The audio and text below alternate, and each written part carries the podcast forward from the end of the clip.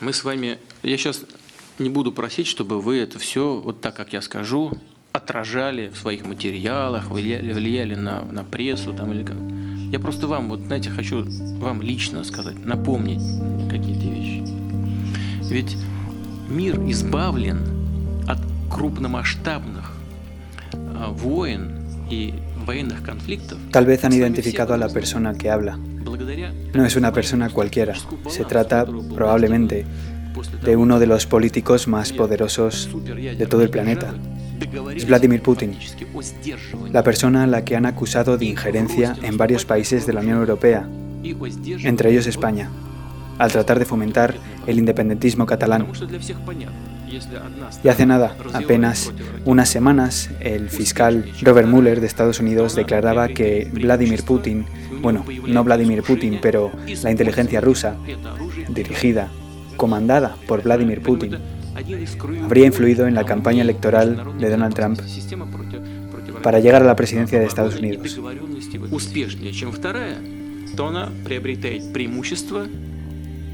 Conocemos mucho acerca de la capacidad de Rusia para influir en otros países. Sabemos que Rusia ha tratado de fomentar movimientos independentistas, no solo en España, sino también en lugares como Ucrania, en la región de Crimea, que bueno, directamente no lo fomentó. En Crimea, Putin decidió llevar a cabo una invasión.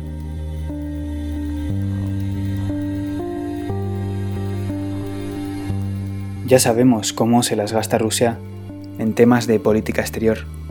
Pero surge siempre una pregunta, o al menos a mí, me surge siempre esta duda. ¿Tiene Rusia problemas de independentismo? ¿Cómo de cohesionado está el Estado ruso? ¿Han tratado otros países de influir en las elecciones de Rusia o en procesos políticos internos de ese mismo país? Bienvenidos a la Rusia de Vladimir Putin y bienvenidos a Teléfono Rojo.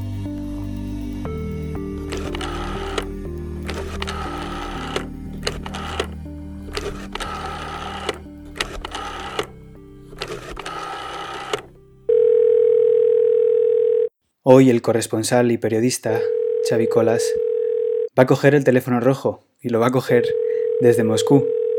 Por primera vez alguien lo coge desde el otro extremo de la línea, ya que en Estados Unidos sí que lo han cogido en alguna ocasión. Y hoy Xavi ha respondido mi llamada para contarnos eh, cuál es la situación a nivel interno en Rusia y para responder todas estas dudas que yo he planteado en un principio.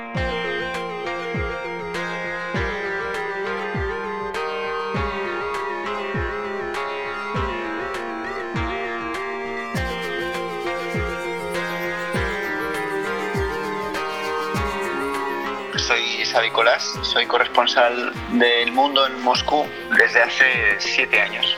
Bueno, lo primero que quería empezar preguntándote es eh, si existen movimientos separatistas dentro de Rusia.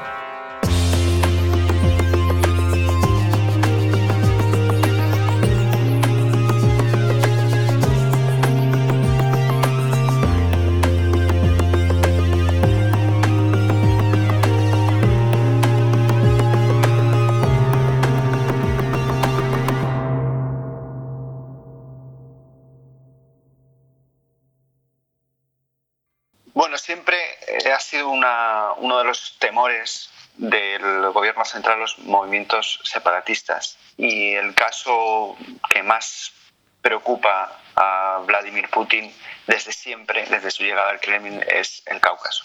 Ahora mismo no se puede decir que el Cáucaso suponga un peligro para la integridad territorial de Rusia.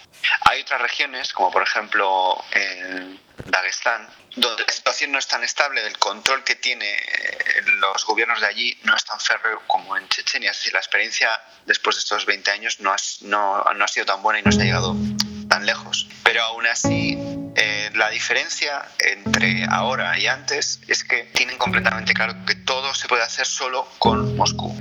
Así que podemos decir que 20 años después del, de la llegada de Putin al poder, el, riesgo de separatismo en Rusia es, es menor. Eso no significa que en esta zona y en otras regiones no haya algunas tensiones, muchas veces por asuntos económicos, que se han avivado en cierta medida eh, a, raíz de la, a raíz de la crisis y también del, del desgaste progresivo de Putin y de Rusia unida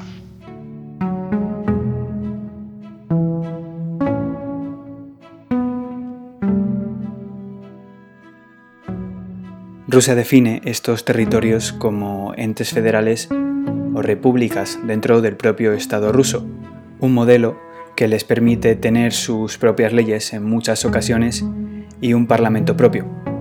Eh, lo fundamental es que durante todos estos años, durante los 20 años, ha funcionado lo que se llama la vertical de, la vertical de poder. El Estado central tiene unas competencias eh, definidas, pero aparte de esas competencias definidas, existe una vertical de poder, digamos, una cadena de lealtad. Hasta el punto que esto afecta no solo a los eh, otros partidos, es decir, que se ven condicionados por Rusia Unida, porque todas las regiones no quieren estar en mala relación con el Kremlin, sino también a los propios um, gobernadores de Rusia Unida, que dimiten, dimiten eh, puntualmente sin dar ninguna explicación de por qué lo hacen precisamente ese día, simplemente porque han sido llamados a consultas por el presidente. Esto, esto que estoy diciendo parece que no tiene nada que ver con la pregunta, pero es que en realidad todas esas atribuciones que tienen los parlamentos en realidad sirven de poco teniendo en cuenta que en realidad cuando el Kremlin necesita que hagan A o B en lugar de C, eh, lo van a hacer. Entonces, si dependen tanto del Kremlin y si el Kremlin los maneja o tiene la capacidad de manejarlos, eh, ¿qué nivel de independencia real tienen estos territorios? Bueno, no, no existe, digamos, no se maneja el término independencia. Eso no significa que, que, las particularidades regionales en Rusia, étnicas, religiosas, estén en ningún caso, o por lo menos no, en la mayoría de los casos no están oprimidas por el Estado central. Lo que ocurre es que eh, todas las regiones están supeditadas al interés del país. Y esto, por ejemplo, se ve muy claro en el asunto energético. ¿no? Bueno, existe un centro de gravedad muy fuerte que es Moscú, pero en buena medida el combustible, y nunca mejor dicho, de la economía está en regiones muchas veces eh, deshabitadas eh, y aún así, desde estas regiones no se les ocurre llevar a cabo ningún tipo de desafío eh, constitucional a, a Moscú. Algunas de estas repúblicas federales de Rusia tienen sus propios símbolos y su propio himno, pero esa escasa independencia puede mantenerse siempre y cuando las últimas decisiones pasen por el filtro de Moscú, que es quien da el visto bueno. Putin aplica un modelo de funcionamiento muy similar en su partido, Rusia Unida. Los desafíos de cualquier tipo, y menos con aspiraciones independentistas, no son permitidos. Aún así, los mecanismos de gobierno en las regiones de Rusia son muy diversos, aunque el gobierno no siempre depende de entes políticos existen regiones que se, que se, gobiernan de una manera muy distinta, desde la, la implicación de la policía eh, chechena en el control de las tradiciones religiosas hasta la existencia de, bueno, pues de repúblicas ligadas a la religión, el papel de la religión en, la, en, el día a diario e incluso en la ley, aplicando en algunos momentos la Sharia, es clarísimo y parece que el gobierno central pues, no tiene grandes problemas con eso.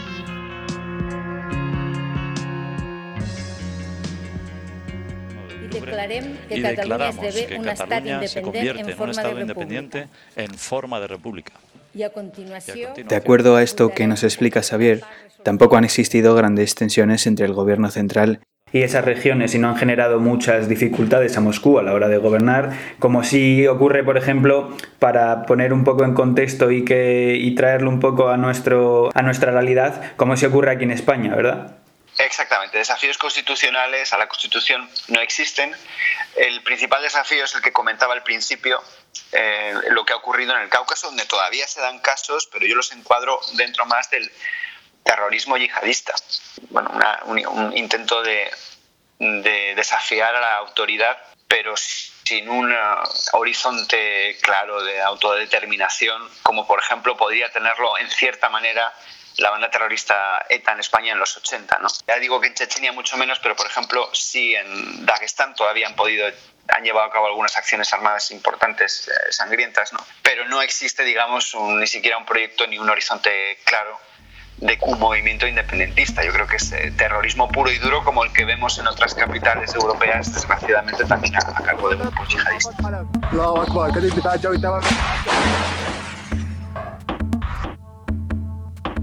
En el caso de que se planteasen suprimir, o no sé si ha ocurrido anteriormente, estas, estas repúblicas dentro del Estado ruso, ¿qué podría significar esto?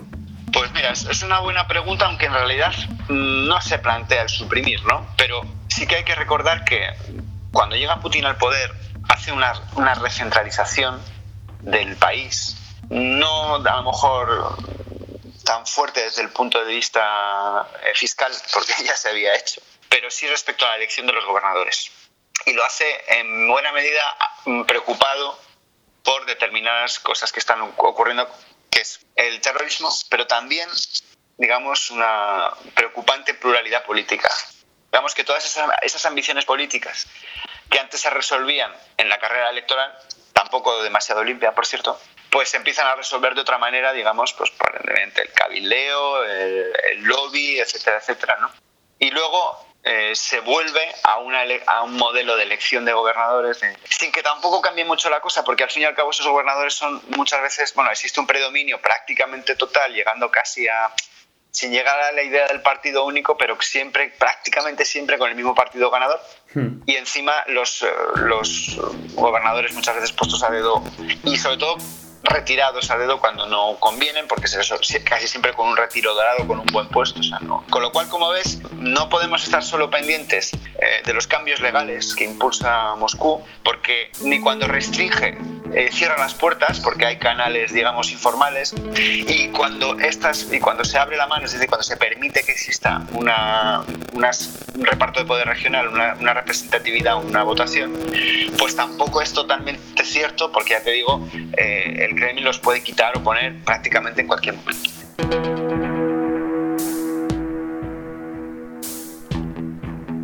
Muchos de estos movimientos se dan en repúblicas alejadas de Moscú, como son los casos de Saka y Altai, situadas en zonas siberianas y en el polo opuesto a Moscú. Para que nos hagamos una idea, Saka está pegada a China y Japón, y además comparte espacio marítimo con Alaska. Yo pensaba que estos movimientos se debían a la incapacidad del Estado ruso para proveer adecuadamente a estas regiones, pero Xavi dice que no es del todo así. Hay varios factores. No, desde luego, yo no diría que el de la distancia es el principal, porque hay distancias y distancias. Es decir, por ejemplo, Vladivostok está muy lejos de Moscú, pero en cierta medida sigue siendo un, un, polo importante, con lo cual la gente en Vladivostok no tiene la, esa sensación de estar sí. dejado de, de, la mano de Dios. Mientras que en otros sitios, mucho más cercanos a Moscú, ¿vale? Te puedo hablar, por ejemplo, de Saransk, pues sí que puede existir esa, esa, esa, esa sensación. ¿no? Cuando hablamos de tensiones eh, regionales, que es, digamos, la antesala del separatismo, pero ya decíamos que separatismo es mucho, que, es, es decir, mucho a día de hoy en Rusia, porque no existe, aunque puede volver en el futuro, pero ahora mismo no existe. Podemos hacer como varios grupos. ¿no? Primero está el, el, el digamos, el, el más eh, estridente de toda la vida, que sería pues eso, Chechenia, el Cáucaso Norte, la, la República de, de, Tuba, etcétera, etcétera, ¿no? Que ahí hay un, un componente étnico importante, ¿vale? Pero si Salimos de ahí, si pasamos al siguiente capítulo, un poco más templado, con Sakha, eh, la, la, República Komi, también Karelia, ahí sus problemas con Rusia son fundamentalmente por un tema de fiscal. Sé que en Karelia tienen su propio idioma, ¿no? tiene una influencia finlandesa muy importante. ¿no? Sin embargo, hablando con gente de ahí, las principales demandas es el tema eh, económico, de inversiones, dotaciones, sin que realmente llegue a despuntar con éxito un, nacional, un nacionalismo es decir, luego con eso no consiguen darle forma en una reivindicación que consiga mezclarlo con elementos distintivos locales, que tienen muchos, etcétera, etcétera. Y luego hay eh, otras, hay un tercer grupo que sería mezcla, es decir, mmm, sitios eh, donde hay diferencias étnicas, religiosas, de, tradiciones, un componente musulmano, incluso a veces budista, y también algunos roces respecto a, bueno, pues a recursos naturales, eh, rutas de oleoductos. Es, por ejemplo, mm, eh, Saransk, esta ciudad, por ejemplo, la gente me, se quejaba de que había un contraste planetario, sideral, entre las infraestructuras que ven en otras ciudades, como por ejemplo, pues eso, Moscú, San Petersburgo o Perm, y las que, y las que tienen ellas, ¿no?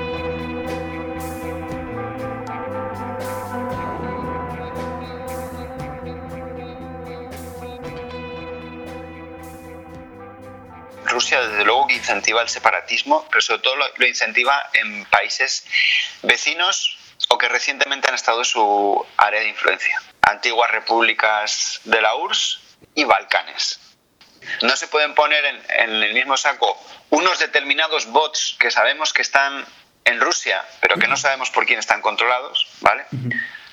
aunque aquí en Rusia todo lo que no está descontrolado está controlado por la, por la misma mano, ¿no? pero con, eh, la, con la intervención armada en el este de Ucrania.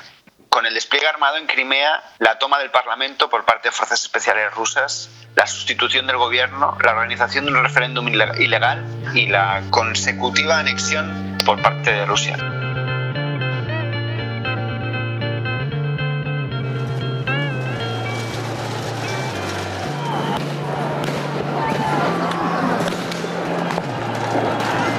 El 20 de febrero de 2014 Ucrania cambia para siempre. Manifestantes y fuerzas de seguridad se enfrentan a tiros en el centro de Kiev. En 48 horas más de 80 personas mueren en la calle y el poder de Yanukovych se derrumba poco después. La brecha entre las dos partes del país se acentúa. Muchos habitantes de la zona tienen vínculos familiares con Rusia.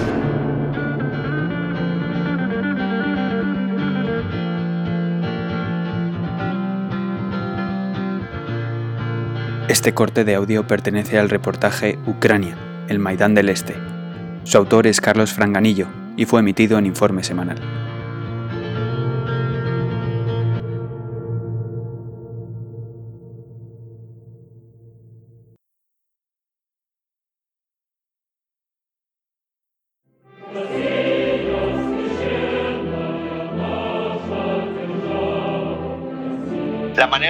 Rusia de promover el separatismo es en buena medida gracias a unos mimbres que le dio la propia eh, Unión Soviética. Viendo algunas fronteras interiores de la Unión Soviética, da la sensación de que algunas regiones fueron diseñadas precisamente para eh, que tuviesen minorías, por ejemplo en el caso de Ucrania. Y se dice que a Ucrania se le añadió Donbass para que tuviese un, un componente industrial y por lo tanto obrero y por lo tanto socialista y por lo tanto eh, bolchevique. Pero en cierta manera, aunque, se, aunque es una de las razones, también se dice que, que, bueno, pues que de esa manera se debilita eh, el nacionalismo ucraniano porque se le, se le da a esa región un territorio donde no existe el nacionalismo ucraniano, entonces ya la región no es tan, no es tan, no es tan homogénea.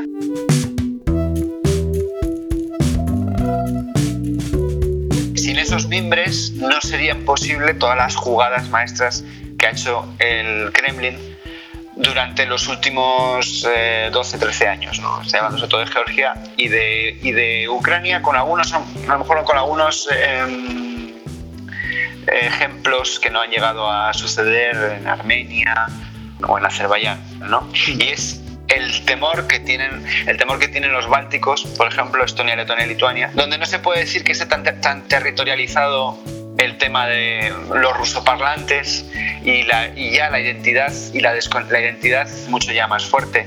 Están en la OTAN la desconexión de Rusia ya es mucho más un hecho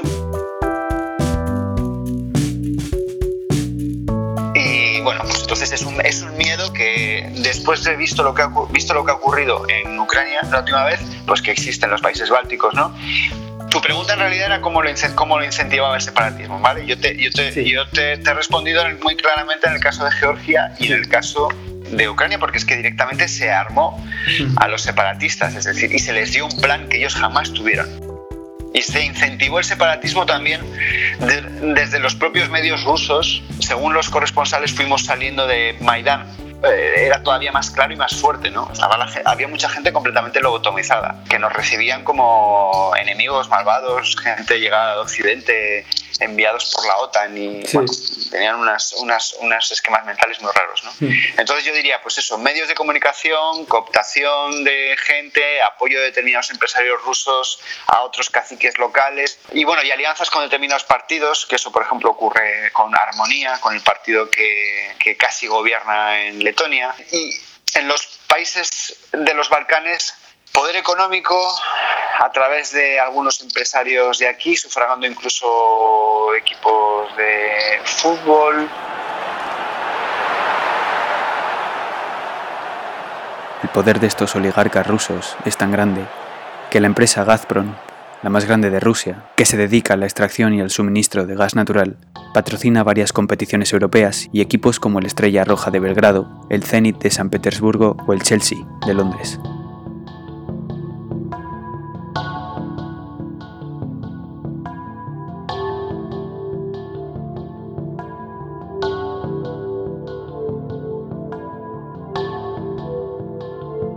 Respecto a esto de Crimea, te quería preguntar, porque ahora que lo has sacado, ¿Ucrania ha dado ya por perdida esa región? Es una buena pregunta. Mm. No lo sé. Hmm. A mí me da la sensación de que no la dan por perdida, pero también creo que es que no son capaces de darla por perdida.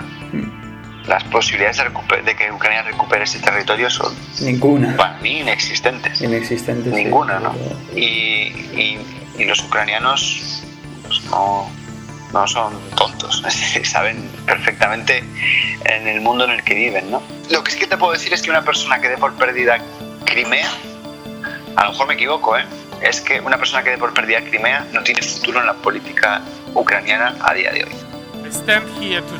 Ucrania además pasó por elecciones presidenciales este pasado mes de marzo.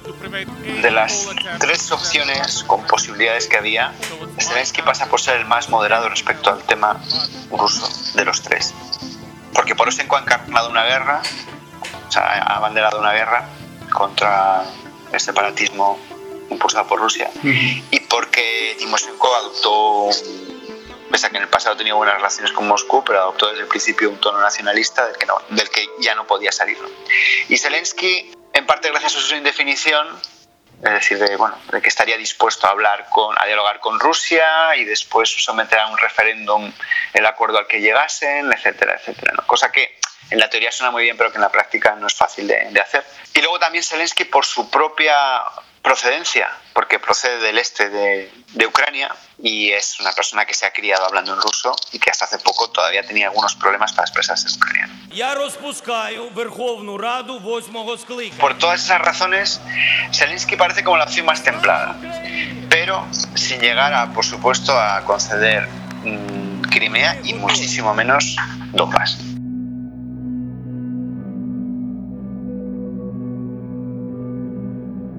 Los intentos de desestabilización de Rusia en otros países no han sido pasados por alto por la comunidad internacional y como consecuencia se han impuesto una serie de sanciones, sanciones motivadas principalmente por sus intentos de injerencia en Reino Unido con el Brexit y por el caso Skripal, el caso de envenenamiento de un exespía ruso por parte de los servicios de inteligencia del país. Pero al contrario de lo que se podía pensar, estas sanciones, en lugar de desestabilizar a Vladimir Putin, pueden estar haciendo todo lo contrario. Lo que, lo que reporta para Rusia es un mayor aislamiento, lo cual estas sanciones, digamos que perjudican la economía rusa, la liquidez, y a mí me da la sensación de que perjudican, digamos, la liberalización de la economía en Rusia, porque cuando hay, cuando hay un clima de sanciones en el exterior, eso, aunque sí que es verdad que sirve como de castigo a determinadas personas cercanas a Vladimir Putin, poderosas, y que se presenta como una manera de castigar a Putin sin castigar a Putin y al mismo tiempo sin castigar al ruso de a pie, también es verdad que tiene un efecto acogotante, ¿no? digamos, entre la élite rusa, que se da cuenta de que la cosa está muy mal y que cuando la cosa está muy mal, el reflejo es, el acto reflejo es aprietas las filas y hacer caso a, Papito, ¿no? Que es eh, Vladimir Putin, ¿no? Entonces lo que consigue, lo que consiguen estas sanciones, en cierta medida, es que haya todavía más lealtad al, al Kremlin, porque realmente no te la puedes jugar colocando tu dinero fuera diciendo, bueno, si un día me va mal, me voy a vivir a Holanda. Claro. No, no, ahora tienes, solo te queda Rusia, tu mundo se acaba en Rusia y el único sheriff que hay en tu mundo, por lo tanto, es de momento eh, Vladimir Putin.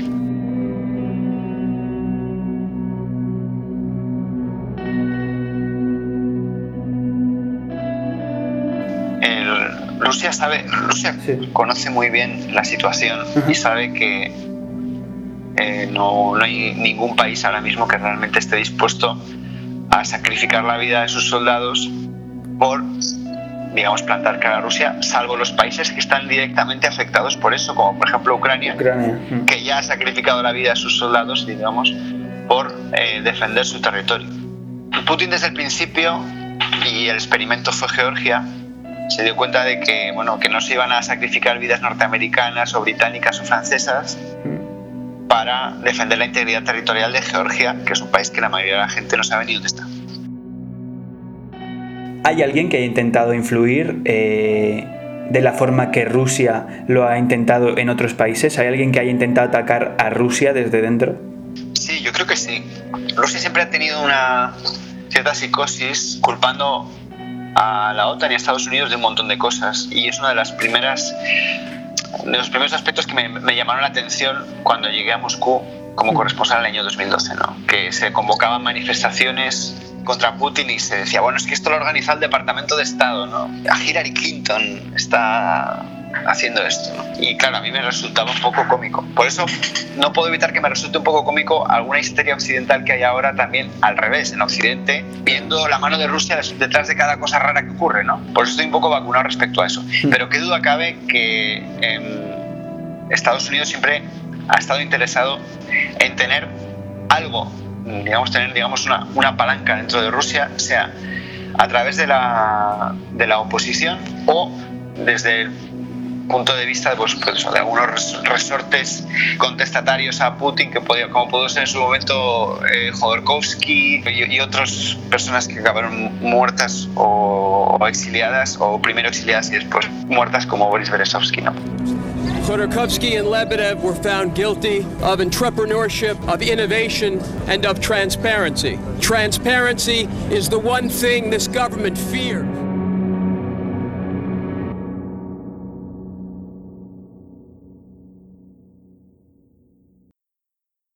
y la nueva versión del popular videojuego donde se plantea el escenario de un eventual conflicto militar entre Rusia y Estados Unidos provoca una fuerte polémica. La serie describe una invasión de las tropas rusas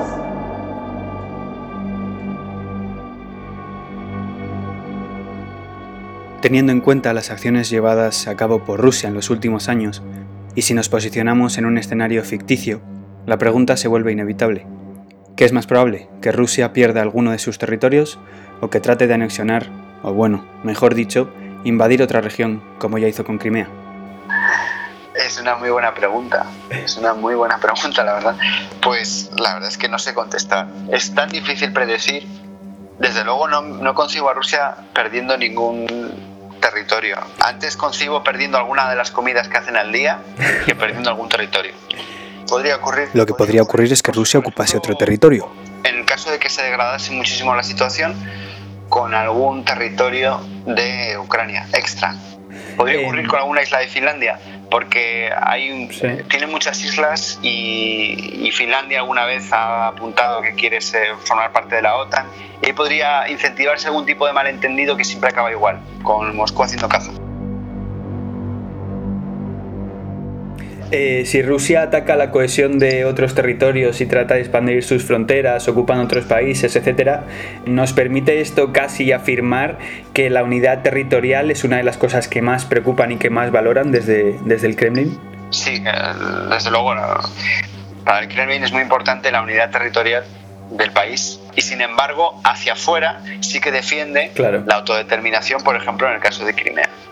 Em, es como que están un poco traumatizados, ¿no? Tras lo que pasó con la URSS. Sí, De hecho, hay unas declaraciones de Putin eh, criticando a Lenin diciendo que Lenin colocó una bomba de relojería dentro de todas las eh, regiones, determinada autonomía y posibilidad de separarse, y eso hizo que en un primer momento no ocurriese nada, pero que luego, avanzando el tiempo, avanzando la historia, pues eh, se desintegrase la Unión Soviética, ¿no? Alemania Oriental desapareció como si hubiese sido un sueño, un sueño desagradable. De repente se produce lo que parece casi un milagro. Un oficial abre la verja. Pero en realidad Putin tiene. Ahí es una contradicción, porque Putin es hijo político de Yeltsin, que fue en realidad el hombre que partió la Unión Soviética con el único objetivo de conseguir el poder de Rusia. Hmm. Y eso es algo que la gente no termina de asumir aquí, en, los rusos no terminan de asumir, y por eso eh, Gorbachev se encuentra de repente presidiendo la nada, ¿no? Hmm. Y sin embargo, eso que en realidad ese es el fin de la Unión Soviética. no existe la Unión Digamos que es como una. Se, le ha dado la vuelta a la historia y parece que fue un proceso eh, centrífugo de las repúblicas más, más lejanas que traicionaron a la metrópoli, no, Lituania, Estonia, eh, hmm. cuando en realidad no, eso no, el meollo estuvo en otro sitio.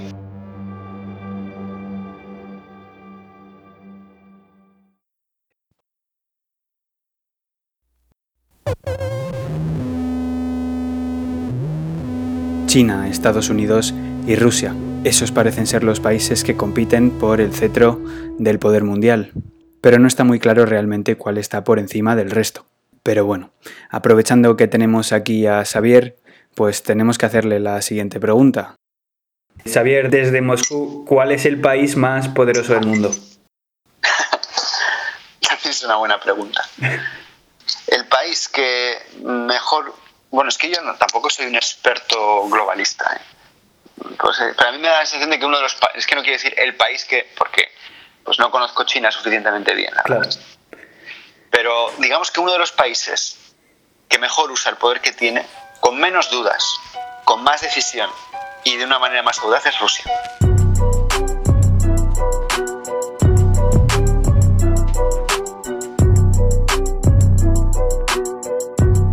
Hasta aquí ha llegado este episodio donde hemos conocido un poco mejor el funcionamiento interno de Rusia. Muchísimas gracias a Xavi Colás por haber respondido la llamada del teléfono rojo. El teléfono rojo es un podcast bisemanal que pueden encontrar en todas las plataformas de podcast y en Cuonda Podcast, donde está integrado junto a otros programas como Las Raras Podcast, que les recomiendo escuchar. Reciban un saludo de Ignacio Fernández Vázquez.